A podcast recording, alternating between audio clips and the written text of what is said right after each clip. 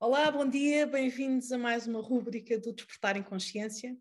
Eu hoje tenho o prazer de ter como convidado o João Cordeiro, que é empreendedor, é um people hacker, já lá vamos eh, saber o que é que isto é, e o João também desenvolveu o movimento Sem Medos. Olá, João, bem-vindo. Bom dia, obrigado, obrigado pelo convite, é, um bom, é, é muito bom estar aqui. Agradeço-te imenso teres aceito o meu convite, porque acho o teu trabalho muito interessante uh, e o teu conceito também disto do people hacker, uh, um conceito muito interessante. E eu agora ia te perguntar, ia começar exatamente por aí, o que uhum. é que é uhum. um people hacker? Porque deixa-me só, só, porque um hacker normalmente nós associamos à informática aqueles uh, gigs que entram em todos os sistemas e mais alguns, desmontam aquilo tudo, reprogramam uh, e às vezes fazem grandes estragos. E por isso, o que, o que é que é isto de um people hacker?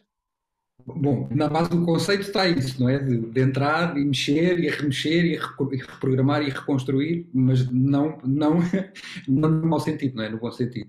E, e sabes que esta, esta nomenclatura do People, do people Hacker remonta aqui há uns, há uns anos atrás, em que, enfim, eu sou, eu sou empreendedor desde praticamente, eu, eu joguei futebol profissional até aos 20, depois deixei o futebol e comecei a trabalhar, voltei a estudar e depois comecei uh, com as minhas, uh, fundei a minha primeira empresa. E, e tem sido uma, uma caminhada aí tanto, mas em 2017 uh, eh, eu vendi as, as, empresas que tinha para me dedicar única e simplesmente àquilo que, que faço hoje, que é acompanhar pessoas e organizações neste contexto. E, e depois, na altura, isto foi em 2000, finais de 2017, e o, o, coaching já está em voga há uns anos para cá, não é? Mas acredito que seja, que é um bocadinho um, limitativo, porque para mim coaching é uma ferramenta, é uma ferramenta, não é a ferramenta, é uma ferramenta. E porque, em bom rigor, nós, uh, nós precisamos de ajuda. Eh, eu costumo muitas vezes dizer que, a frase não é minha, mas utilizo muitas vezes, que é, é muito difícil ver a moldura quando estamos na fotografia, não é? Portanto, um processo de expansão de consciência, de autoconsciência, é um processo bastante, bastante difícil e com ajuda fica um bocadinho mais fácil. E, e, andava a pensar, porque, porque as pessoas perguntavam, mas, mas o que é que tu fazes? Mas fazes processo de mentoring, dás formação, és coach? E disse, olha, eu envolvo tantas ferramentas naquilo que faço, uh, e então comecei a pensar que tinha que desenvolver uma, uma sei lá, uma, uma abordagem um bocadinho mais refrescada que envolvesse todas estas, uh, todas estas ferramentas e lembrei-me um bom hacker, efetivamente, o que faz é, é, entrar num sistema, ver onde é que estão as fugas, repará-las e o sistema passa à versão seguinte, não é? E, aquilo, e o people hacking, no fundo, tem a ver com isso, mas com pessoas, não é? Que é perceber onde é que tu estás, o que é que tu queres, para onde é que queres ir, onde é que estás, fazer-te um, um, assessment, no fundo, uma avaliação de, de efetivamente quem é que tu és, quem é que tu queres ser, e depois ajudar-te nessa caminhada com várias ferramentas. Um, e portanto o people hacking vem um bocadinho daqui. Agora, em jeito, em jeito de brincadeira e até de curiosidade, às vezes recebo algumas mensagens, ou nomeadamente no Instagram, de pessoas a pedir para, para hackear contas dos namorados, dos filhos, não é muito engraçado. é muito engraçado porque, porque realmente as pessoas associam a, a palavra, não é, à informática e não propriamente a, a, a remodelar ou, ou, a ajudar as pessoas a tornarem-se quem querem ser, que eu acho que é um, que é um, que é um pouco por aí. Oh, João, tu tens mais. Eh, quem é que te procura mais? Pessoas individualmente ou empresas? Para ajudar com, com os seus funcionários? É assim, o meu foco, ou seja, eu, eu divido-me aqui em, em, em, três vertentes, digamos assim. Uh, o meu foco são os programas pessoais, portanto, são programas de acompanhamento do 1 1, em, em trabalho no mínimo seis meses com uma pessoa, porque as mudanças demoram tempo um, e essencialmente trabalhamos um, um, processo de expansão de consciência a trazer coisas do, do inconsciente para o consciente, isso demora sempre muito tempo, não é? Um, esse é o meu foco, mas também trabalho com empresas, naturalmente com equipas, onde a abordagem é um bocadinho diferente, não é tão, não é tão em profundidade, mas onde também ajudo, no fundo, as pessoas a desenvolver um bocadinho o seu potencial.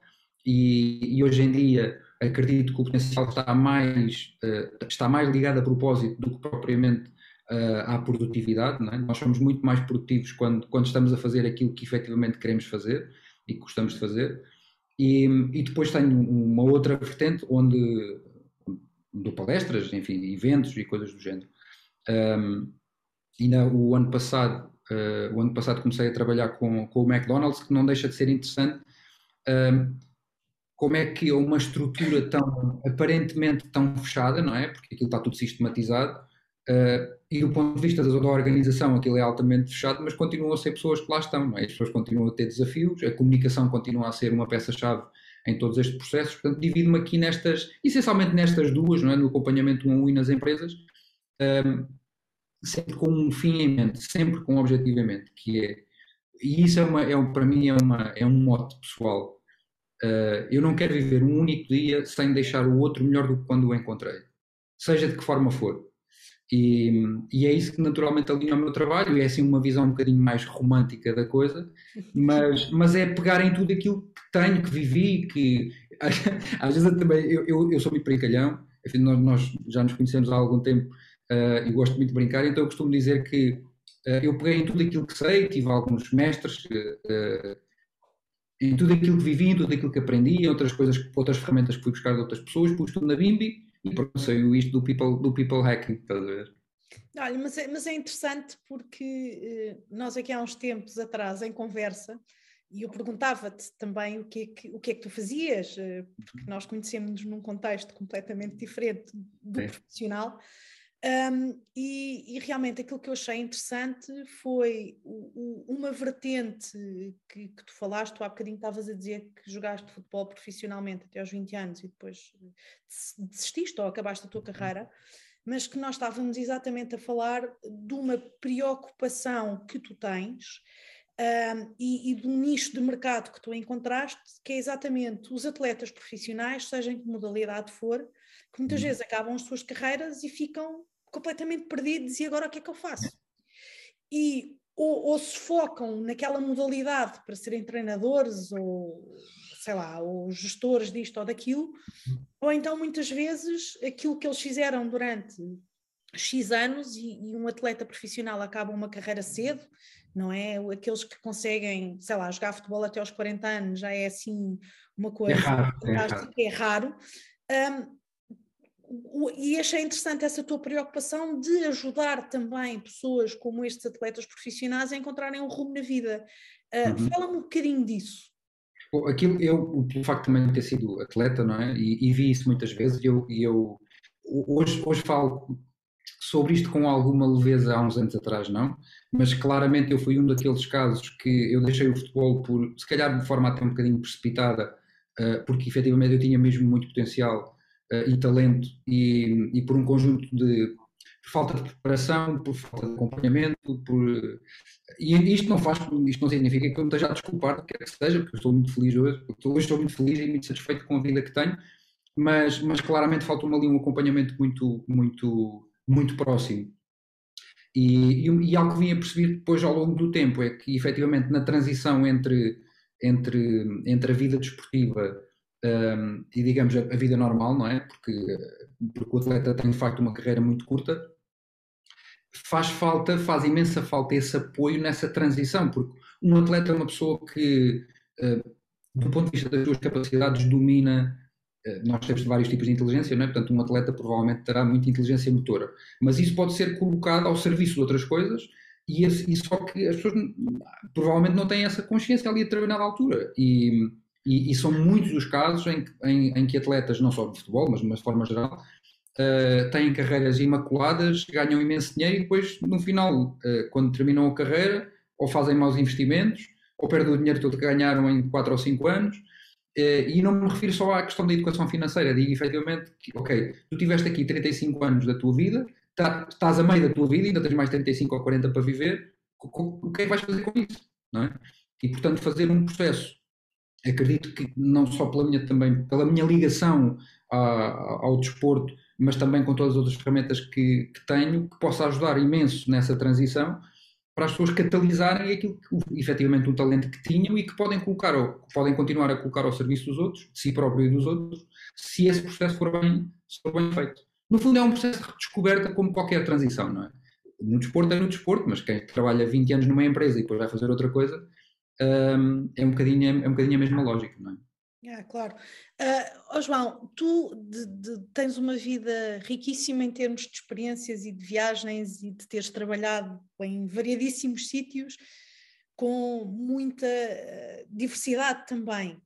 Um, tu achas que isso te ajudou na construção do João Cordeiro People Hacker? Olha, não tenho, eh, não tenho uma única dúvida. Um, eu, eu saí de que eu eu saí de casa, entre aspas, né? saí de casa dos meus pais, eu, eu recordo-me, uh, eu sou de uma terra muito pequenina ali do, do Ribatejo, e com 14 anos, um, ehm, eu com 14 anos fazia 6 horas de transportes públicos para vir treinar para o Estoril, portanto, todos os dias, portanto, para um miúdo de 14 anos há, há, 20, há 25 anos atrás, uh, eh, 20 anos atrás, era, era, era muito duro e aprendi muito nessa altura. E portanto, eu desde cedo comecei a sair, já, enfim, quero viajar ainda muito mais, é um dos meus objetivos, é conhecer, o meu objetivo de vida é conhecer pelo menos 150 países, uh, estou a caminho, portanto já conheço uns quantos, mas estou a caminho, mas sem dúvida alguma que uh, viajar, e quando tu viajas com uma intenção não só de lazer, mas de conhecer as pessoas, de te envolveres, as pessoas, de te envolveres com as pessoas, de aprender com elas, uh, isso dá-te uma expansão do ponto de vista da, da pequenez, não é? Que é quem está sempre aqui neste, neste cantinho que não sai daqui, vê à proporção, não é? E, e portanto eu comecei a viajar desde, desde muito miúdo. E isso, e isso permitiu, e sempre fui, e acho que já tinha partilhado isso contigo, sempre fui o miúdo no meio dos adultos, porque sempre quis estar no meio dos adultos para aprender com eles. Uh, não porque as pessoas da minha idade não tivessem nada para ensinar, mas acreditava que com, com os mais velhos podia sempre aprender mais. E, e viajei, e isto foi, vai um bocadinho à base uh, ou à essência de, daquilo que eu faço hoje, porque durante estes, especialmente entre 2000, 2009, 2008, 2009 até 2017, 2018, eu viajei mesmo imenso. Eu, eu, lembro que em 2016, que deve ter sido assim o ano que eu, que eu mais viajei, um, fiz 140 horas de voo, portanto, uh, viajei mesmo imenso para vários sítios. E uma coisa que percebi Uh, e eu já tive, tive uma experiência assim, mais próxima com, com a América Latina, nomeadamente com o Brasil e com, com o Norte da África.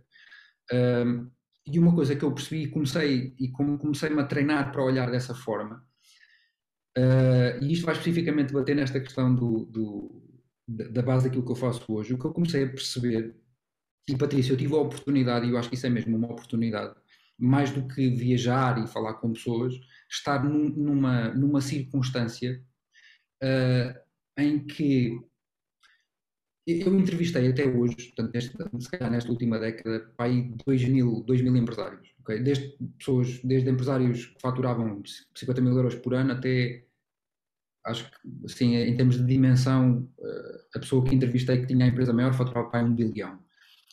Uh, e este espectro, sabes, quando, quando nós dizemos que sentimos o, o é sentir o pulso, mas, mas sentir o pulso, mas mesmo no terreno, sabes?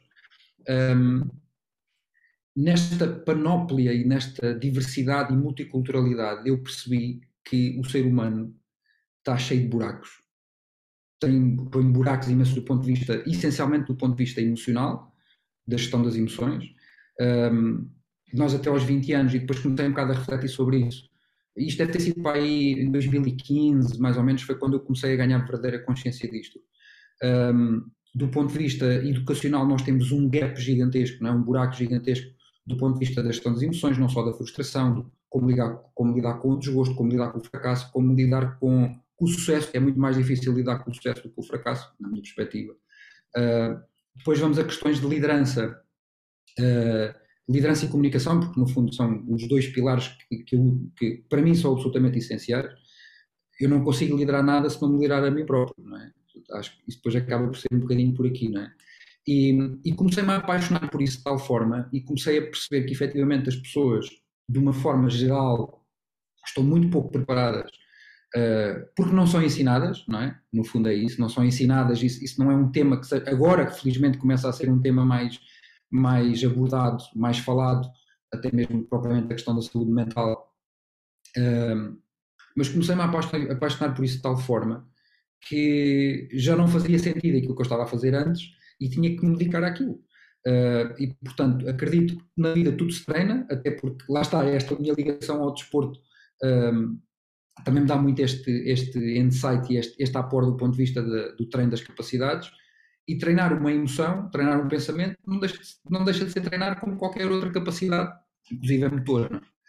Um, e quando eu estava, na posse dessa informação não é, e dessa experiência, um, comecei a procurar também algumas outras pessoas que tinham essa, enfim, que tinham mais lastro do ponto de vista da carreira, nomeadamente o Robin Sharma, com quem trabalhei uh, desde, 2000, desde 2016 até 2018. Um, depois tive também, tive, tive, também em 2018 também comecei a fiz uma certificação com o John Maxwell, que é uma pessoa que eu admiro imenso, escreveu mais de 100 livros uh, sobre liderança e comunicação. É uma pessoa que deu formação a mais de 6 milhões de pessoas, é impressionante, é uma coisa totalmente é, é impressionante. Uh, e um, ele, inclusive, tem um programa muito, muito, muito interessante. É um programa para transformar nações. Portanto, ele, ele, e ele age muito na, na América Latina também. Uh, e, que fazem esses programas mesmo uh, governamentais, ou seja, eles vão ter com os governos e ele, eles próprios têm uma equipa que, dão, que fazem esse trabalho preparatório com, com, as, com as entidades governamentais. E, enfim, depois tive aqui um bocadinho uma perspectiva mais académica e também era aqui, posso até dizer que era um bocadinho um sonho, uh, e tive, pus assim na cabeça, olha, eu preciso aqui de uma, uma perspectiva um bocadinho mais académica, então pus-me no avião e fui para Harvard e fui lá fazer uma especialização em, em construção de equipas e deu também uma, uma experiência, lá está, uma, uma visão valiosa de uma outra, lá está, de uma outra perspectiva. E, e, sem dúvida alguma que esta multiculturalidade que eu fui vivendo, as pessoas são todas iguais, cada um é um ser único, mas todos nós temos os mesmos desafios, acaba por ser um bocadinho por aí, obviamente que individualizado. E algo que, que há um livro muito, muito interessante, eu, eu, eu, adoro imenso, adoro ler hoje, quando era miúdo não gostava, mas há um livro muito bom que é O Homem em Busca de um Sentido, que é um, é um do Viktor Frankl, que foi escrito na altura do Holocausto, já, ouviste, já ouviste falar nesse livro? Não. Não. Eu acho que eu tenho. Onde? Tenho aqui. Tenho. Está aqui. Este livro. Este. O homem uh, sentido, ok. Uh, o, o Viktor Frankl, também para, para, explicar uma outra ferramenta que eu também passei a utilizar um, recentemente, e estava a ler este livro, e o, o Viktor Frankl era, era uh, era psicoterapeuta, psiquiatra, ele foi é judeu, foi preso no, no Holocausto, sobreviveu a, aos, a, quatro campos de concentração oh. e, fez, e fez dos campos de concentração um laboratório vivo um, para analisar um conjunto de coisas, nomeadamente o que é que faziam, o, qual era o motivo ou o fator principal que fazia as pessoas viverem. E, e percebeu que efetivamente, apesar dos homens, homens e mulheres que uh, fisicamente eram mais saudáveis, eram os primeiros, era, curiosamente eram os primeiros a morrer. E, e aqueles que aparentemente pareciam mais frágeis foi os que sobreviveram a, a, todas, a tudo aquilo que nós já sabemos que aconteceu no Holocausto. É? Um, e ele chegou, chegou a uma conclusão muito interessante. E isto, enfim, não é nenhuma novidade, mas, mas é que as pessoas que têm uma razão de viver, que têm um sentido, que têm uma missão, acabam por ultrapassar qualquer coisa. E, e desenvolveu, com base nisso, desenvolveu uma abordagem terapêutica que se chama logoterapia, que é a única terapia conhecida, pelo menos uh, até hoje, que se vira para a frente, ou seja, não para trás, uh, e que tem uma visão antropológica do homem e não uma visão clínica. E, e, e, ele defende que ele foi aluno do Freud e do Adler, contrapôs muitas coisas que eles disseram, uh, mas essencialmente aquilo que ele diz é que o ser humano é um ser único e irrepetível, igual a mim só existo eu, e eu tenho as minhas idiosincrasias, tenho os meus desafios e, e portanto aquilo que eu verdadeiramente me, proponho a fazer e tenho vindo a fazer ao longo destes anos é pegar toda esta mistória de temáticas, não é? E dizer assim, olha, ok, estás aqui, queres ir para onde? Efetivamente queres ir para aí? Que ajuda é que precisas? E ajudar a pessoa a fazer esse, esse trabalho e esse caminho. Sim, isso, isso, é muito interessante e tu sabes que eu nos meus pacientes também há uma coisa que eu, que eu tenho visto e que, é, que também é curioso, uh, que é as pessoas que às vezes são mais frágeis fisicamente, também aprendem a proteger-se mais e, e, aprendem a lidar com a dor, neste caso a dor física muitas vezes e com a dor emocional, de uma forma tão diária que são sobreviventes. Uh, e enquanto que muitas vezes uma pessoa que está bem e que está bem na sua vida, muitas vezes quando há algo de impacto maior, estão menos preparadas emocionalmente uhum. para isso. E, e treinaram, pode... não treinaram. Exato, não é? isto pode parecer um contrassenso, mas, mas eu acho que não é. Uh, por isso é interessante esse livro, vou, vou apontar aqui como um livro a ler. Olha, João, tu há pouco falavas de liderança e de comunicação. Pode haver liderança sem comunicação? Isso é um tema, eu, eu acho de uma forma muito prática e ia-te responder que não. Uh, agora, depois temos que entrar naquilo que são os conceitos da liderança e nos conceitos e na comunicação, não é? Uh, mas eu diria que e todos os grandes todos os grandes líderes foram grandes comunicadores.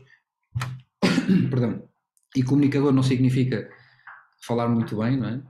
Uh, a comunicação é muito mais do que falar. E a comunicação para mim é, é ligarmos ao outro, não é? A comunicação para mim é, é essencialmente isso, mas ainda não estava a partilhar com, com uns amigos meus, também tinha um amigo meu que estava a dizer, eu não gosto nada de ler, e disse, olha, ler, ler tem vários impactos, não só do, da, da, perspectiva de expandir a nossa mente a novos conceitos, mas essencialmente dá-nos uma coisa uh, que é dá-nos mais léxico, e quando nós temos mais léxico, temos enfim, numa, numa uma, uma, análise um bocadinho assim simplista, não simplória, dá-nos uma capacidade melhor de nos expressarmos. Porque esta questão da comunicação, um, há pessoas que são assim, que é eu sou assim, pá, quem entende, entende, quem não entende, não entende, e, e ponto final para e continuamos. Eu não acredito que a comunicação seja isso, porque isso não, isso não beneficia o outro, na minha perspectiva, claro. E essencialmente a comunicação tem a ver com a mensagem, que é, ok, o que é que eu quero dizer, eu tenho que fazer um esforço para tentar ir ao, ao teu encontro uh, para que a mensagem passe, não da perspectiva para te manipular, mas para entregar-me aquilo que eu te quero dizer, não é? Da forma que eu quero dizer e que tenha o significado que eu quero dizer. Um, e existem tantos mal-entendidos e tantos uh, por, por, falhas de comunicação que acredito que a, a comunicação seja efetivamente um ponto, um ponto uh, absolutamente chave. E, e depois na questão da liderança, como é que isto se casa aqui uma coisa com a outra? se eu, primeira instância, eu sou líder de mim próprio, não é? Eu tenho que saber comunicar comigo próprio, depois também saber comunicar com os outros. E isto não de uma perspectiva, às vezes as pessoas dividem um bocadinho, ah, mas isso nas empresas não é assim. Não, as empresas são pessoas e, portanto, as pessoas são pessoas e comunicam entre elas. Uh, e, portanto, eu não acredito que há aqui uma, uma linguagem corporativa ou uma linguagem de pessoas. Há uma linguagem e as pessoas têm de falar, não é? E têm de se entender. Uh, mas de uma perspectiva assim um bocadinho mais, mais abrangente, há alguém que lidera um projeto que não tenha capacidade de se comunicar, não sei se vai conseguir uh, fazer passar a sua mensagem e, e, acima de tudo, inspirar os outros a partilharem dessa mesma visão, uh, que é única e que, e, que, naturalmente a quer transportar para uma visão coletiva. Uh, portanto, eu diria que não, não é possível. É, mas tu sabes que é interessante, porque eu vejo muito, eu nunca tive ligada a grandes empresas, sei lá, na área de gestão e não sei o quê, trabalhei quase sempre por mim própria, mas eh, tenho muitos amigos que, que, a vida deles foi sempre isso. E eu acho que uma coisa que também é importante, pegando naquilo que tu estavas a dizer, é que a comunicação, eh, na minha opinião, deve ser eh, também motivacional, porque se tu não tens uma equipa que tu consigas motivar para trabalhar em conjunto, para ultrapassar eh, os desafios que vão surgindo, para resolver os problemas que também vão surgindo, tu também não consegues, podes ser muito bom líder ou podes saber liderar uma equipa na, vá lá, em campo, mas depois se não os consegues motivar, se não consegues chegar às pessoas e se não os consegues ajudar a ultrapassar as suas próprias dificuldades, então as capacidades de liderança também não servem para muito. Uhum. Concordo.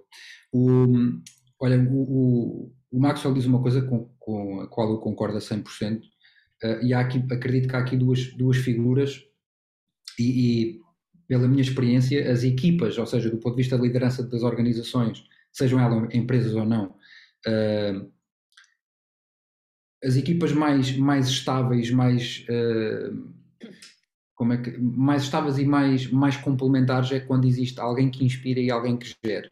E, e, e tipicamente é difícil ter este, estes dois papéis na mesma pessoa. Uh, isto para dizer que acredito que deve existir um gestor e um líder. ou um inspirador. E porquê? Porque um, essencialmente um líder é, é, é responsável, na, naturalmente na minha opinião, é responsável por criar o ambiente para que as pessoas se sintam seguras e inspiradas. Essencialmente o líder tem que fazer isso. O gestor depois tem uma, uma abordagem um bocadinho mais pragmática, do ponto de vista da accountability, do ponto de vista do próprio acompanhamento de, de, enfim, dos, dos KPIs e aquelas coisas todas que já sabemos que existem nas organizações. Agora, do ponto de vista de estabelecer uma visão de futuro, uma visão de futuro do ponto de vista do caminho, não é? Que é, nós estamos aqui e queremos ir para ali, não é? Uh, e sabes que, por, por falar nisto, nesta, na questão da visão, só puxar aqui um tema que eu acho que é um, é um, tema, é um tema interessante para, para abordar, que é a questão do, do viver o presente, a questão do viver sem expectativas. Uh, isto é um, eu acho que é um tema muito, muito interessante. Uh, mas deixo-te aqui esta semente depois se quiser explorar isso. Mas, mas efetivamente, quando nós estamos num, se eu quero fazer um caminho, eu tenho que saber para onde é que, pelo menos para onde é que me estou a direcionar, não é?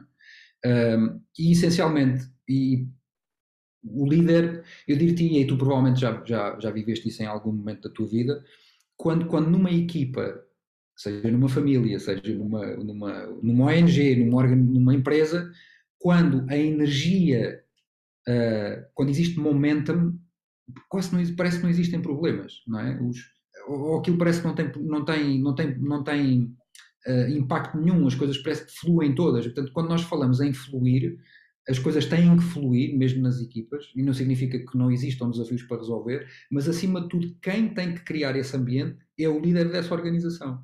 E enquanto os. Eh, e, por exemplo, nós em Portugal, uh, e eu vivo isso com alguma, com alguma frequência, tenho às vezes algum, alguns donos de empresas que, que me pedem, ou, sei lá, pedem, olha, eu João gostava que fizesse aqui um programa com a minha, a minha, equipa do marketing ou das vendas, ou enfim, do que fosse. E eu assim, então, mas tu vais lá estar presente? Ah, não, pá, eu estou ocupado a fazer outras coisas. Pá, então, lamento imenso, mas não posso ajudar. Ah, mas porquê? Assim, porque, uh, porque o que vai acontecer é que aquela pessoa está a fazer efeito tampa, não é? Que é, se o dono da empresa não se envolve no, nos mesmos mecanismos que as equipas, do ponto de vista Uh, não do ponto de vista de, das funções práticas, mas do ponto de vista do acompanhamento, lá está, do acompanhamento emocional e do envolvimento, o que vai acontecer é que tu estás a preparar uma equipa e depois começam a ficar silos, que é, tu estás a preparar uma equipa a fazer uma determinada coisa, fala uma determinada linguagem, e depois tens o, o CEO que vai lá e diz, olha, isso não é nada assim, isso agora vamos para ali. Percebes o que eu quero dizer? Sim, sim, sim, sim, sim. sim. Portanto, Ou seja, acabam por não estar todos alinhados com o mesmo objetivo, não é? Sim. E, portanto, em Portugal ainda há muito esta. Em Portugal, os donos das empresas, e eu, eu sei que vou parecer um bocado arrogante a dizer isto, mas é a minha opinião. Os, os donos das empresas têm que perceber que se eles não se desenvolverem, as empresas não vão acompanhar. Podem ter as equipas mais maravilhosas que, que quiserem, que não vai durar, não vai durar muito tempo porque a sua uh, e eu lembro-me desta, desta frase de há uns anos atrás. Uma empresa nunca terá a dimensão nunca se terá uma dimensão superior à visão do seu próprio líder. Portanto, se o seu líder não se desenvolver, aquela organização não se vai desenvolver. João, qual é que é o teu maior desafio uh, quando tu estás uh, a hackear pessoas? se eu posso dizer isto assim. Uh, a ajudar pessoas, é mais por aí. É mais por aí. Um, o meu maior desafio pessoal ou aquele que eu mais vejo? Aquele que tu mais vês. E também podemos falar do teu desafio pessoal, porque as coisas acabam de alguma forma por se ligar. Muitas vezes uma coisa é um bocadinho um espelho da outra. Pronto. O, o, o meu maior desafio uh, pessoal é que em todos os meus clientes eu vejo padrões meus. É? E, portanto, e, e, e, isso não deixa de ser, é bom, não é? É bom porque, porque eu acabo por estar a ajudar uma pessoa, mas estou-me a trabalhar a mim ao mesmo tempo. Mas isso dói imenso, não é? Porque tá, estou a levar constantemente com aquilo, não é? Não me posso esquecer, não me posso esquecer, então todos os dias, uh, e eu estou numa fase nesta altura que tenho, uh, tenho, tenho muitos processos a correr, portanto eu não faço mais do que quatro sessões por dia, porque senão fico completamente uh, esgotado. Um, e portanto o meu, o meu principal desafio é esse, não é? Que é ver muitas coisas, uh, que, que, ver muita coisa no outro que, que, também é minha, não é? Um bocadinho de efeito de espelho. Um, depois o, o, desafio do ponto de vista de, digamos assim, de uma forma geral, uh, que mais encontro, um, dir-te-ia que são, ou que é gestão de energia e de prioridades. E que depois isto vai-se vai -se, uh, desmontando até outras questões. Primeiro, as pessoas têm muita dificuldade em parar. Nós, quando, quando paramos para. Ainda ontem estava a trocar umas mensagens com uma amiga minha e ela dizia: Uh, pá, tô, agora estou cheia de desafios porque estou sem trabalho e os problemas parece que aparecem todos. Eu assim, pois, e ela, e ela dizia, mas quando eu estou a trabalhar parece que não tenho problemas. Eu assim, sim, as pessoas como não param não pensam nos problemas que têm para resolver, não é? E portanto, uh, abrandar, abrandar um bocadinho o ritmo, perceber efetivamente uh, quais é que são os desafios que eu tenho, tenho que resolver, porque muitas das vezes o que acontece, Patrícia, e, e também deves ter essa, essa experiência, essa percepção, é que as pessoas estão a andar em círculos. Hum. As pessoas estão, sabes, aquele, o, o cão à volta do rabo. À é? volta da cauda, eu, sim, sim, sim, sim, sim. As pessoas estão a andar assim, mas só porque estão ocupadas, acham que estão a, a caminhar em algum sentido. E não estão, estão às, estão às voltas, não é? E portanto, o primeiro passo é a pessoa ganhar consciência de que não, eu tenho que parar, tenho que me trabalhar. Uh, por exemplo, na América, nomeadamente no Brasil, na América Latina, uh, há muito a maior parte dos brasileiros faz psicoterapia uh, e, e, recorre muito a este tipo de ferramentas de desenvolvimento pessoal. Nós em Portugal não temos ainda essa, essa cultura, somos um povo um bocadinho mais fechado, somos um povo também mais arrogante, uh, arrogante intelectualmente nesse sentido, que é pá, não preciso de ajuda. Um, ehm, e depois às vezes quando assumo também preciso de ajuda, também não sabe onde é que preciso de ajuda, não é? E, mas pronto, é um caminho, é um caminho que se faz. E, e ajudar a pessoa a parar a parar no sentido, a abrandar, não é a parar, parar completamente, mas a abrandar, olhar para si, trazer muitas coisas, depois lida-se aqui com, com, com, eu lido muito com crenças, não é? Porque eh, se eu quero mudar um resultado, eu não tenho que mudar só aquilo que faço, eu tenho que mudar quem sou. E isso é uma, é uma das premissas que eu também utilizo, é que, ou de onde, de onde parto, todos nós temos a capacidade de decidir quem é que queremos ser hoje. Não, não, não interessa quem é que eu fui, interessa quem é que eu quero ser, quem é que eu sou, quem é que eu sou hoje, e quem é que eu quero ser amanhã. E algo do, que, do ponto de vista do meu próprio processo de, de, de evolução, uh, que considero absolutamente uh, fundamental, é que as minhas ações diárias têm que refletir quem eu quero ser, não quem eu fui. E se nós estivermos conscientes disso, a cada passo do processo, que é, imagina, eu, eu sempre fui um, um miúdo muito impulsivo, não é? Muito impulsivo, dizia o que me apetecia, quando me apetecia, isso tem, naturalmente tem impactos. Uh, até parecia, em determinados momentos, parecia, parecia nervoso, sabes, tipo ansioso. Uh, e aquilo que me ajudou efetivamente a fazer uma mudança nesse, nesse, nessa forma de pensar, que depois uh, ficou enraizado no comportamento e depois naturalmente uh, transformou-se numa nova crença, é que se eu agir todos os dias, assim, não, eu sou uma pessoa calma, eu sou uma pessoa ponderada e portanto eu vou agir dessa forma. E, e nós não podemos é esperar fazer 10 vezes, antes fazia 10 vezes e agora faço zero, não é? Porque é um processo de melhoria, não é? Faço 10, depois faço 9, depois faço 8, depois faço 7, até chegar ao momento em que se calhar só faço uma ou duas, mas já tenho uma gestão um bocadinho diferente. Eu estou-me a fazer entender. Uh, uh... Sim, sim, sim, oh, João. Isto é aquela velha máxima de tu não consegues obter resultados diferentes se fizeres as coisas sempre da mesma forma, eh, que é o que muitas vezes as pessoas querem. E, e, eu acho que aquilo que tu também estás a dizer toca noutro ponto, corrijo-me se eu estiver errada, uh, que é o facto de uh, as pessoas acharem que o problema e a culpa e a razão de todos os problemas está sempre no outro. E não, se, não, não se, olham. E, e realmente nós temos que ser os nossos próprios agentes de mudança. E quando isso acontece, tudo à nossa volta vai ter que mudar. E por isso, isso que tu falas de, de, de, realmente, neste caso, muito especificamente, líderes de empresas, ou até uma pessoa por si própria, se não entender que o seu comportamento, a sua forma de pensar tem que mudar, uh, tudo à volta vai se manter igual e os resultados vão ser sempre os mesmos e que muitas vezes não são os bons resultados, por isso é que eles depois procuram pessoas como tu, não é? para os ajudar a mudar esse padrão sem o quererem fazer, isto, isto depois parece aqui um contrassenso. É, eu no outro dia, aqui ao, não sei, foi agora no fim de semana, então eu estava a, a, a falar com uns amigos meus e estava a perguntar, pá, como é que estão? E não sei o quê, e pá, olha, estou um bocado bipolar, tipo, olha, estou bem ou estou mal, E assim, mas também há o tripular, que é estou bem, estou mal, ou não sei como é que estou. Portanto, não sei como é que está também é a tripularidade, não é? Uh, mas efetivamente o primeiro passo é, é, é, estar disposto para treinar isso. Que é, ok, não, eu sei, eu quero um resultado diferente, eu tenho este padrão ao longo, ao longo da minha vida, seja no que for, não é? Uh, e às vezes perguntam-me assim, só um parênteses, Patrícia, que é, ah, mas, mas, tu, mas tu ajudas as pessoas que a serem mais bem-sucedidas ou a serem mais a comunicarem melhor, é um misto de coisas. Eu ajudo acima de tudo a pessoa a ser melhor. Ela depois escolhe onde é que, onde é que ela escolhe onde é que quer ser melhor, porque o que verdadeiramente importa aqui é o processo, não é o que é que eu vou ensinar, porque eu não vou ensinar nada a ninguém, porque eu não sou professor. Uh, mas esta caminhada é uma, é uma caminhada lado a lado, não é não vou à frente nem vou atrás, vou, vou ao lado, e que, e que essencialmente ajuda a pessoa, e eu acho que isto é das coisas mais importantes, que é a ganhar consciência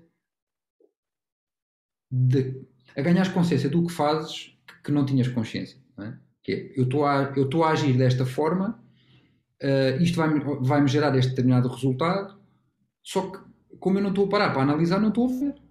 Não é? E portanto eu tenho que tomar propriedade desse, desse, dessa ação, desse comportamento, perceber, não, isto é quem eu quero ser, não é quem eu fui, lá está, é, isto é quem eu quero ser, não. Então vou ter que mudar isto. Depois estabelecer um plano de ação diário, em coisas muito pequeninas, Uh, Deixa-me ver se consigo dar aqui um, um exemplo. Olha, posso dar um exemplo até relativamente recente e que até tem alguma piada. Uh, eu tenho um cliente que tem, não vou dizer quem é por questões de privacidade, como é evidente, mas uh, tenho um cliente que trabalha numa multinacional que tem operação em, em, em cinco países, uh, em Portugal, e os outros quatro são países de, da América Latina e Espanha. E, e ele é diretor-geral em Portugal e, e uma das suas ambições é ser diretor-geral do grupo. Ok. E, e eu estava-lhe a perguntar na sessão, uh, assim, ok, então, um, então diz-me uma coisa que tu possas fazer diariamente que te aproxime desse teu objetivo. É, bom, já não sei, eu já faço tudo, eu trabalho imenso, e, e, tenho isto, e faço isto, e faço aquilo, não sei o quê. E eu fiz-lhe uma pergunta, olha, simples, qual é a língua oficial do grupo? É espanhol. Fala espanhol? Epá, não, sou péssimo. Então lá está, aí tem uma coisa que ele pode melhorar para o ajudar diariamente, a, diariamente. subir um patamar. Sim. Só que é uma coisa tão básica, tão simples, e epá, nunca tinha pensado nisso. Pronto, agora todos os dias sugiro que fales, todos, todos os dias, meia hora, falas espanhol com a tua mulher. Ah, ela por acaso até fala muito bem. Pronto, ótimo, estás a ver? Então tirar um curso ou fazer um. Epá, e tu tens até, e até há professores particulares, não é? Quer dizer, a pessoa que tire duas horas por semana ou três para estudar espanhol não há de ter grande impacto, digo eu, na vida dessa pessoa, mas isso seria realmente o catalisador e o impulsionador para dar o salto que quer. E que depois voltamos, lá está, depois vamos bater em, em, em na, no tópico da comunicação, que é, ok, ele, ele quer ir para, este, para esta função, tem esse objetivo, mas como é que ele se vai ligar às pessoas se ele não fala a língua? Não dá, sabes? É uma coisa tão simples. Assim, Epá, nunca tinha pensado nisso. Pois, nunca tinhas pensado nisso. Tudo bem, ok? Estás a pensar agora e estamos a falar sobre isso agora. Um, e, e, portanto, tudo pode-se fazer coisas tão pequenas. Eu uh, acredito que uma boa parte de, de, do processo que eu faço com os, com os meus clientes é ok, eu quero isto, e depois temos que transformar isso numa ação diária. Pode ser pequena e deve ser pequena. Porque é essa prática diária que vai enraizar. Uh, sabes que, um, um parênteses, uh, algumas das duas das bases que, que eu utilizo uh, nos meus processos é física quântica e neurociência. Um, e um dos, o Joe Dispenza, que foi uma, é uma pessoa que estudava há imensos anos, não sei se já ouviste falar no Joe Dispenza. Já, sei, sei perfeitamente quem.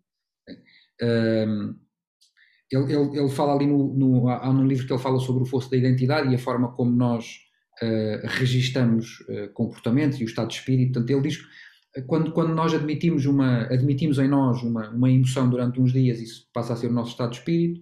Se permitimos que isso vá além dos seis meses, passa a ser um comportamento e se permitimos que essa emoção fique em nós mais de um ano, passa a ser uma característica de personalidade. Portanto, acredito que tudo é reversível uh, a partir do momento em que, em que, queiramos, como é evidente, e portanto, este, esta, este, este, esta passagem de um objetivo para uma ação diária, que não tem que ser uma ação mecânica, física, pode ser um pensamento, pode ser um, lá está, pode ser uma prática mental, mas tem que haver algo que uh, recorrentemente seja feito para, para fazer esta, esta reversão de uma característica de personalidade, que é, se eu, sou, se eu ando constantemente a procrastinar, ok, temos que tentar perceber porque é que a pessoa está a procrastinar, uh, mas depois tem que começar pequenino, que é 5 minutos, 10 minutos, e vai, vai implementando essa prática até a prática efetivamente estar enraizada. Depois, a partir daí, já faz o que quiser. É, olha, tu sabes que é interessante, estava agora a lembrar-me de uma coisa, só fazer aqui um parênteses também, das barreiras linguísticas, da linguagem. Eu vivi, eu vivi em Macau durante um ano e meio e a minha preocupação desde sempre, atenção que o chinês cantonense é uma língua dificílima, porque aquilo tem oito sons de tons e não sei o que que mudam palavras. Mas a minha preocupação, desde o primeiro dia que eu entrei, eu trabalhava lá no Instituto de, de Formação Turística, na, na, Escola de Turismo e de Hotelaria de Macau, e a primeira coisa que, que eu sempre me preocupei desde o primeiro dia é saber dizer bom dia, como estás, obrigado, e pedir duas ou três coisas em chinês. Uhum. E eu era das poucas uh, ocidentais a fazer isso. O facto é que aquilo aproximou-me muito das pessoas por quem se passava todos os dias, a maior parte dos meus colegas ocidentais passavam todos os dias sem dizer bom dia, boa tarde. A empregada das limpezas, a senhora das fotocópias, a senhora. E este, esta comunicação é tão importante, este tu, tu poderes uh, comunicar com as pessoas, nem que seja para dizer bom dia ou boa tarde, muda a forma de estar e muda a forma como tu olhas o outro.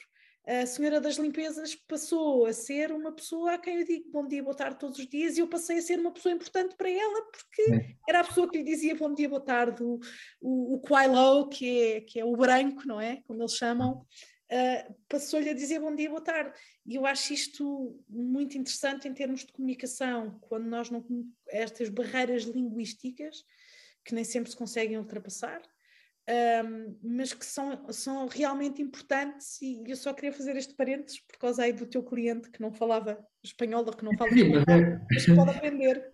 Mas claramente, sim, claramente. Sabes que nos, nos, nos processos de, de, de evolução e de, de, expansão pessoal, e pessoal que, que inclui naturalmente as questões profissionais, não é? Porque nós somos só um e, portanto, Uh, eu gosto muito de uma frase da, da, da Oprah, ela dizia um, ehm, ela não está preocupada em criar uma marca e deixar um legado, ela está preocupada em ser o melhor ser humano que conseguir durante a sua vida. Eu acho que isso é, é, um, é um objetivo fenomenal, não é?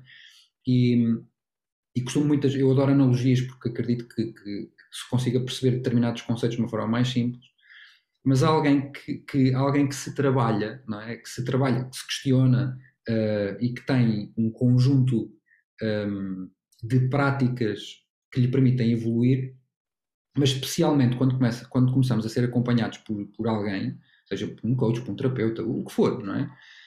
Um, acredito que acontece muito este, esta, existe muito este, este efeito, que é, imagina, isto é uma analogia, não é? Imagina que uh, decides a partir de hoje uh, vais ser atleta de velocidade, ok? Não interessa, isto é meramente um exemplo, não é? Vais ser atleta de velocidade dos 100 metros. E, portanto, vais começar a correr, vais começar a correr hoje. Portanto, hoje vais começar a correr, os, provavelmente os 100 metros vais fazer em, sei lá, em 30 segundos, não sei. Fazes 30 segundos. E depois, à medida que vais treinando, vais, vais treinando, vais, reduzes dos, dos 30 para os 29, para os 28, para os 27, para os 25. Portanto, a tua margem de progressão, desde o momento em que decidiste começar a correr até aos 20 segundos, é muito rápida.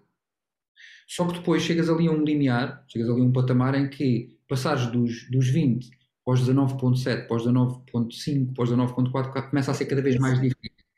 E é nesse preciso momento, que não tem só a ver com as capacidades físicas, mas é nesse preciso momento que, que as pessoas têm que começar a olhar para outras coisas, nomeadamente se os ténis que têm calçados são os ténis indicados, se a sola é muito alta ou muito baixa, é muito dura ou muito mole, se estão bem hidratados, se dormem bem, se estão a comer muito ou se estão a comer pouco, uh, se têm a depilação bem feita, se. Percebes? Estou a dar exemplos, não é? Ou seja, a partir do momento. Uh, e o que acontece é que as pessoas que começam uh, e que sentem essa propriedade da sua, da sua própria evolução têm uma evolução muito rápida e depois chegam a um ponto que acham que não, isto agora vai, vai acontecer tudo sozinho uh, e eu já não preciso fazer mais nada. Antes, pelo contrário. começa a ser cada vez mais difícil, os processos começam a ser cada vez mais, mais uh, como é que é dizer, São, começa a ser cada vez menos visível. É? Ou seja, tens uma expansão muito grande. O, o, o, Ronaldo tem 30 e vai fazer agora 37, uh, como atleta, eu vou falar como atleta, não é? Ele, ele com a idade não deixou de treinar menos. Ele com a idade passou a treinar mais. Não é? Depois eu acho que chega a um ponto em que a coisa tem que ser muito cirúrgica. É isso, é isso, é isso, precisamente. Tem que, é ser, tem que ser aquilo, aquilo ali. Oh, João, agora que tu estás, estás, a dizer isto, eu vou remeter para outra coisa. Isto quando as pessoas chegam ali a um ponto que sentem que não conseguem evoluir, isso traz medo. Também, pois. Pronto. E aí eu quero fazer este, esta ponte para o teu movimento sem medos. Que é isto deste movimento? Ah, que belo gancho! Que belo gancho, Patrícia! que belo gancho! Sim. Bem, eu sei que tu também és especialista em pitch, eu só fiz um na vida, mas. Ah, uh, mas já fui, já fui. Agora já não, já não é uma coisa que, que esteja habituado a fazer. Mas, não, sabes, o, o 100 metros foi uma coisa até que nasceu um bocadinho por brincadeira, porque, porque tenho um amigo, um grande amigo, com, com, temos uma relação quase de irmandade, e ele, ele está sempre com essa expressão, do, às vezes estamos, um, ah, malta está a falar e estamos com um desafio qualquer, e ele, pá, bora lá, pá, vamos sem medo, sem medo, sem medo, está sempre a fazer. Aliás, é uma expressão que muita gente... É uma expressão que muitas, eu também uso isso muitas vezes. Uh, e eu, eu pensei que, que isso dava, dava um movimento giro, tipo, mas por que não, uh, não é normalizar, mas por que não instituir efetivamente? Porque nós, o, o medo, todos nós temos medo de alguma maneira, de algumas coisas. O ser humano, primeiro ponto, todo, todo o ser humano sofre à sua maneira uh, e todo o ser humano tem medo. É? E o medo, o medo pode, pode nos servir para nos desafiar ou para nos paralisar. E na maior parte dos casos, o medo paralisa-nos, não é? Sim. Uh, e, e, este movimento foi muito no sentido de, de incentivar as pessoas a confrontarem os seus medos. Porque a única forma de ultrapassar um medo é confrontá-lo, não há outra forma. Uh, e portanto o movimento surgiu um bocadinho como isso. Uh, foi assim em jeito até de brincadeira, depois fiz um, fiz um site, eu também gosto de fazer essas coisas, depois fiz um site e fiz, um, fiz uns, uns uh, tipo uns memes, que no fundo é, um, é o rinoceronte uh, que tem uma simbologia, portanto a simbologia do, do rinoceronte para os sem medos. mas no fundo a lógica do movimento é mesmo essa, é incentivar as pessoas a confrontarem os seus medos, a, a exporem os, os, seus medos um, aos outros. E sabes que isto é uma, é uma partilha muito pessoal, mas faço-o com muito gosto, até porque isso também reflete um bocadinho a minha, a minha própria evolução. E estava a falar com, com ontem estava a falar com um amigo meu e eu, eu só tenho a capacidade, eu, eu, consigo dividir aqui a minha vida em algumas fases naturalmente, mas eu só há dois anos e meio para cá é que efetivamente consigo partilhar e expor-me uh, e abrir-me com os meus amigos sobre, sobre desafios efetivos porque até lá, até há, eu até acredito que tenha, tenha coincidido aqui com, com, uma fase em que depois também, também me separei e, e senti essa necessidade de partilhar com, com e não, ou seja, essa vulnerabilidade, não é? Porque partilhar um medo, uma dor, acaba por, por ser por partilhar uma vulnerabilidade e a maior parte de nós acha que consegue controlar isso. Eu quero estar no controle, eu não me posso expor porque fico um bocadinho na mão do outro, não é? Entre aspas. Um, e isso no início eu sentia que efetivamente me estava a expor e isso deixava-me desconfortável. Uh, hoje não me deixa desconfortável absolutamente, absolutamente nada. Obviamente que faço, escolher muito bem as pessoas com quem eu faço, não é? Mas. Fundamental. Mas efetivamente é. É incentivar as pessoas, ok, pá, abre, expõe, vai, fala, faz catarse, ok? A catarse é uma coisa muito boa. Uh, e, e, no fundo, no fundo, no fundo, no fundo, o movimento é um bocadinho, é um bocadinho isso, que é inspirar as pessoas, ou pelo menos criar esta dinâmica, uh, ou, ou, ou, tentar criar uma dinâmica para impulsionar as pessoas a fazê-lo e a confrontarem os seus medos, seja eles quais forem. É? Sabes que é interessante que eu, na minha prática clínica diária, aquilo que eu vejo das pessoas é que um problema que não é partilhado uh, porque as pessoas têm medo, porque não se querem expor, rapidamente se torna uma coisa gigantesca. E quando as pessoas ganham coragem ou conseguem confiar alguém para partilhar esses seus medos, partilhar esse problema, tudo se torna mais relativo e mais leve.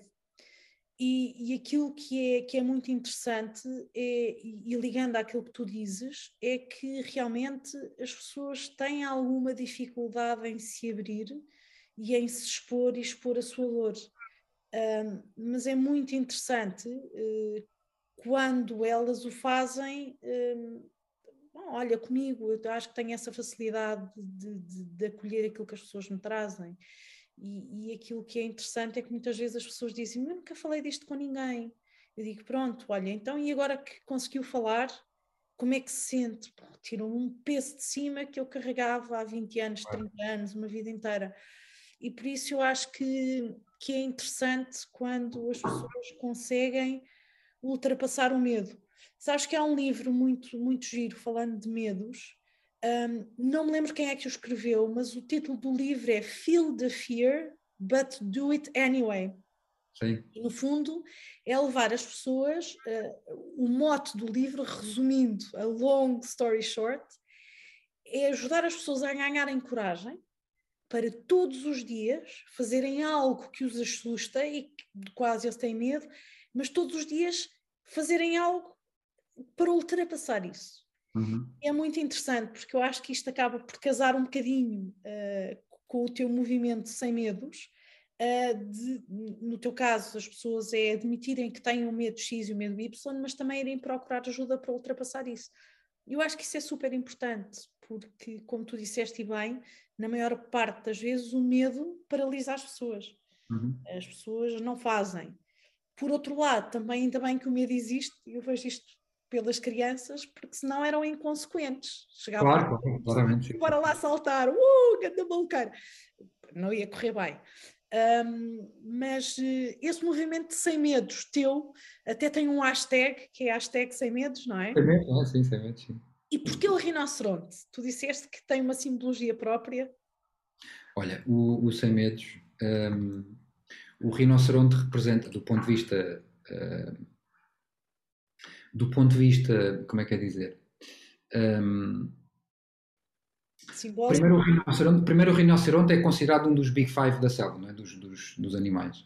E depois, na, na perspectiva da simbologia.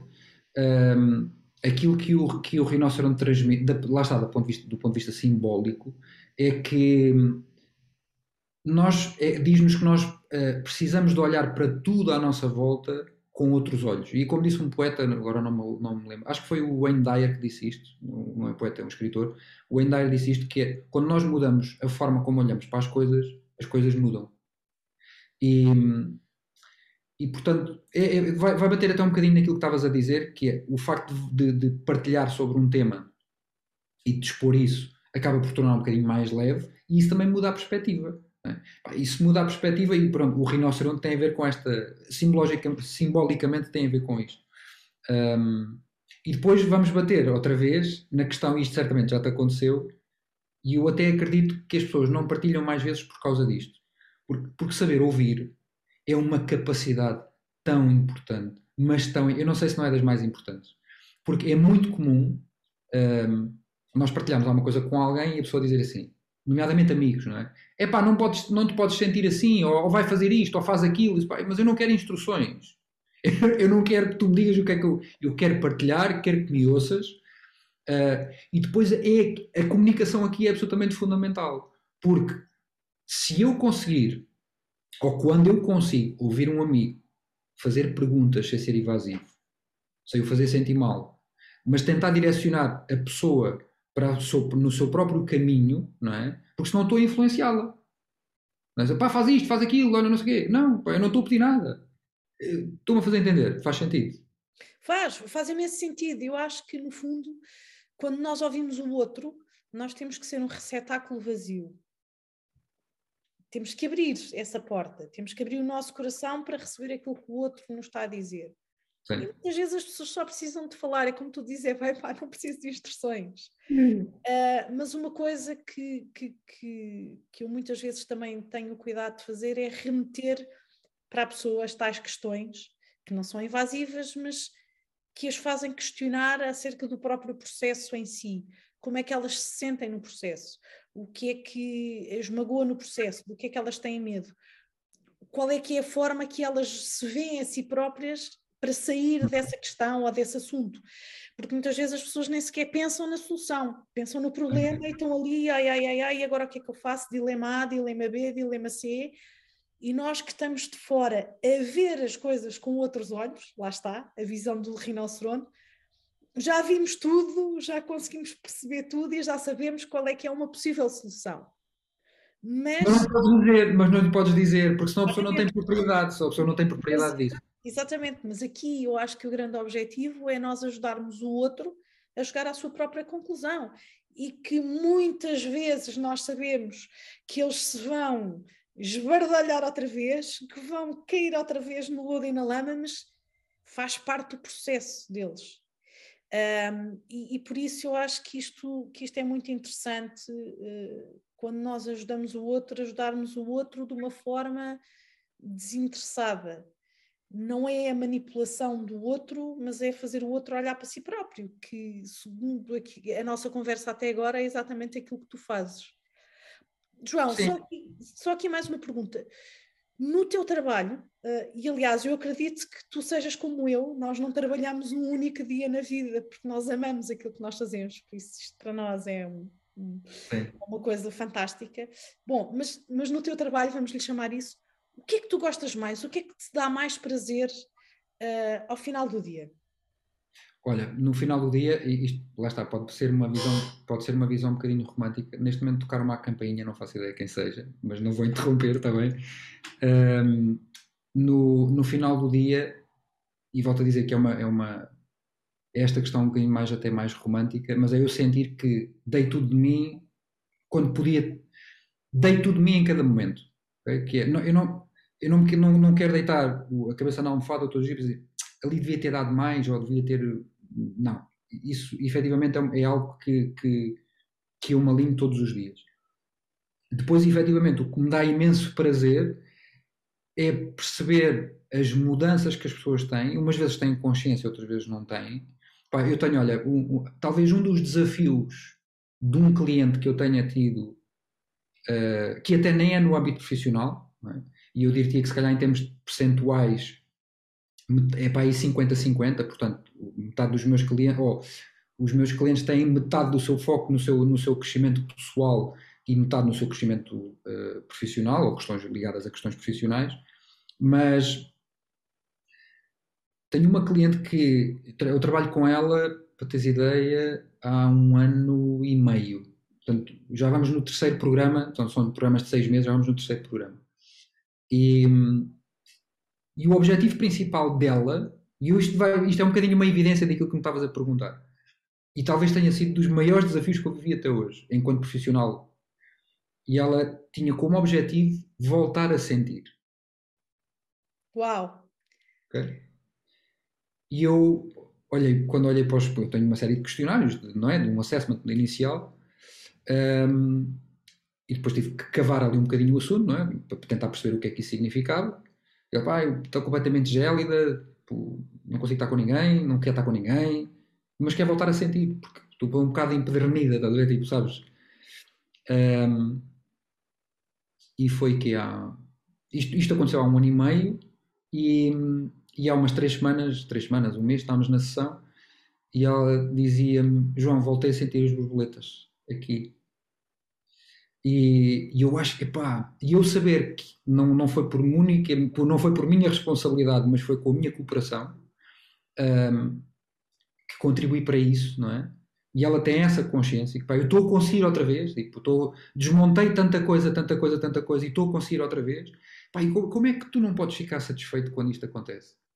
Claro que sim, claro que ah, sim. Sabes? É, mas lá está, seja este objetivo, seja, epá, eu faturo 500 mil euros e quero faturar 10 milhões, se isso é importante para a pessoa, não é? Agora, há coisas que eu me identifico mais, outras que me identifico menos, mas, mas no final do dia é, é eu saber que tudo aquilo que eu sei, tudo aquilo que eu dou está a ter um verdadeiro impacto na vida da pessoa e que a faz ser melhor e depois no final do dia a faz ser mais feliz, mais realizada, etc, etc. Sabes que isso é muito interessante porque eu pronto, pela minha prática também, eh, vou vendo pessoas e às vezes vejo pessoas ao longo dos anos, não é? Graças a Deus não estão sempre a precisar de mim, o que quer dizer que também estou a fazer um bom trabalho, mas é muito interessante ver a evolução das pessoas e às vezes até de um mês para o outro.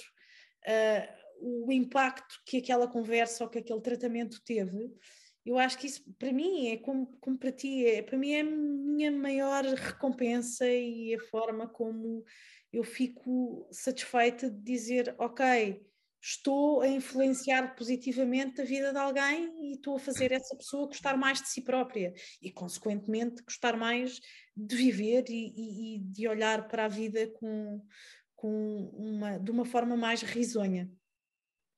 Olha, João, um, a, nossa, a nossa conversa já vai longa e eu ia-te pedir aqui aquilo que peço em todas as sessões, isto é que é a minha, a minha chapa 5, uh, de todas estas conversas que eu tenho, um, que é que mensagem é que tu gostarias de deixar aqui às pessoas que nos estão a ver e ouvir? Param, parem, reflitam, questionem-se e peçam ajuda. A minha ou outra pessoa qualquer, a questão não é essa. Mas um, se as pessoas não estão a ter os resultados que querem, têm que parar para analisar e redefinir padrões, redefinir comportamentos. E, e acho que acima de tudo, acho que essa é a mensagem principal.